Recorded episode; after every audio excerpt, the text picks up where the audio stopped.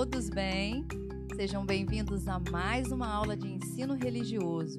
Eu sou a professora Olinda Martins e o tema da nossa aula de hoje é Ecumenismo e Diálogo Interreligioso.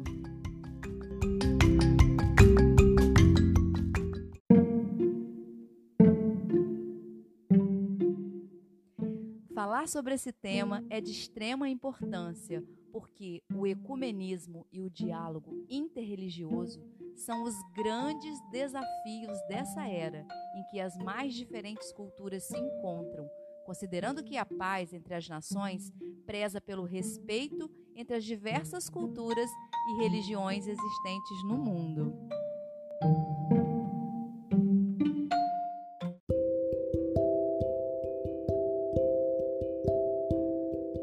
Antes de tudo, quero perguntar se você costuma confundir o significado dessas duas práticas tão valiosas.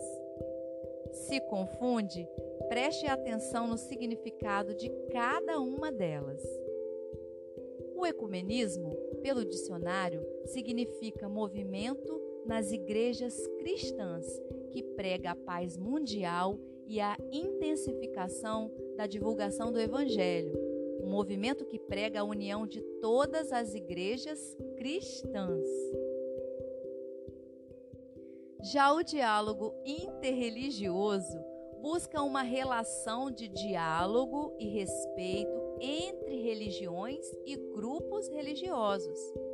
Essa busca tem como base a conhecida regra de ouro, que nós já falamos sobre ela, presente nos mais diversos credos, como imperativo moral. Faça aos outros o que gostaria que fosse feito a você, e não faça aos outros o que não gostaria que fosse feito a você.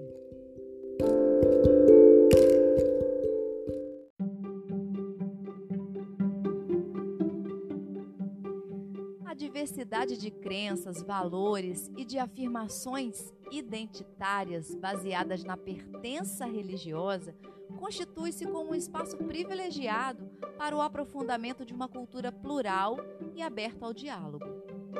As diferenças religiosas, por sua vez, continuam sendo fontes de tensão, conflitos e discriminação.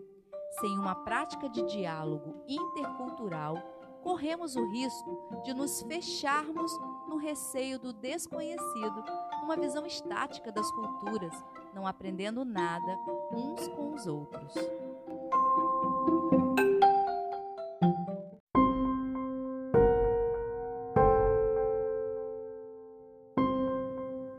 Tanto o ecumenismo quanto o diálogo interreligioso caminham nessa direção.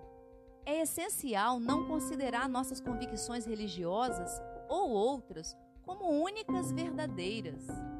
A compreensão mútua, a tolerância e a capacidade de interagir e cooperar constroem-se a partir do conhecimento dos outros, incluindo a sua identidade religiosa. Como disse Mia Couto, é urgente conhecermos melhor aqueles a quem temos chamado eles.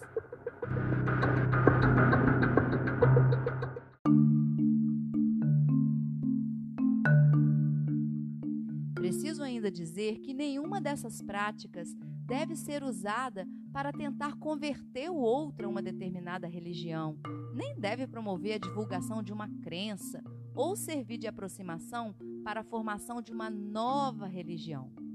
Deve sim ser canal de conhecimento sobre as diversas crenças, a fim de erradicar a intolerância religiosa.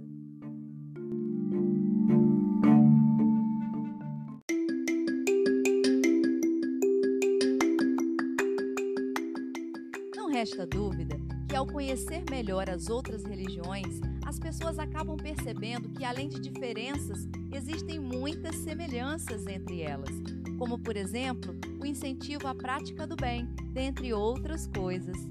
E terminando a nossa aula de hoje, quero deixar um ditado popular: é conversando que a gente se entende, não é mesmo? Vocês concordam? Um grande beijo e a gente se encontra na próxima aula.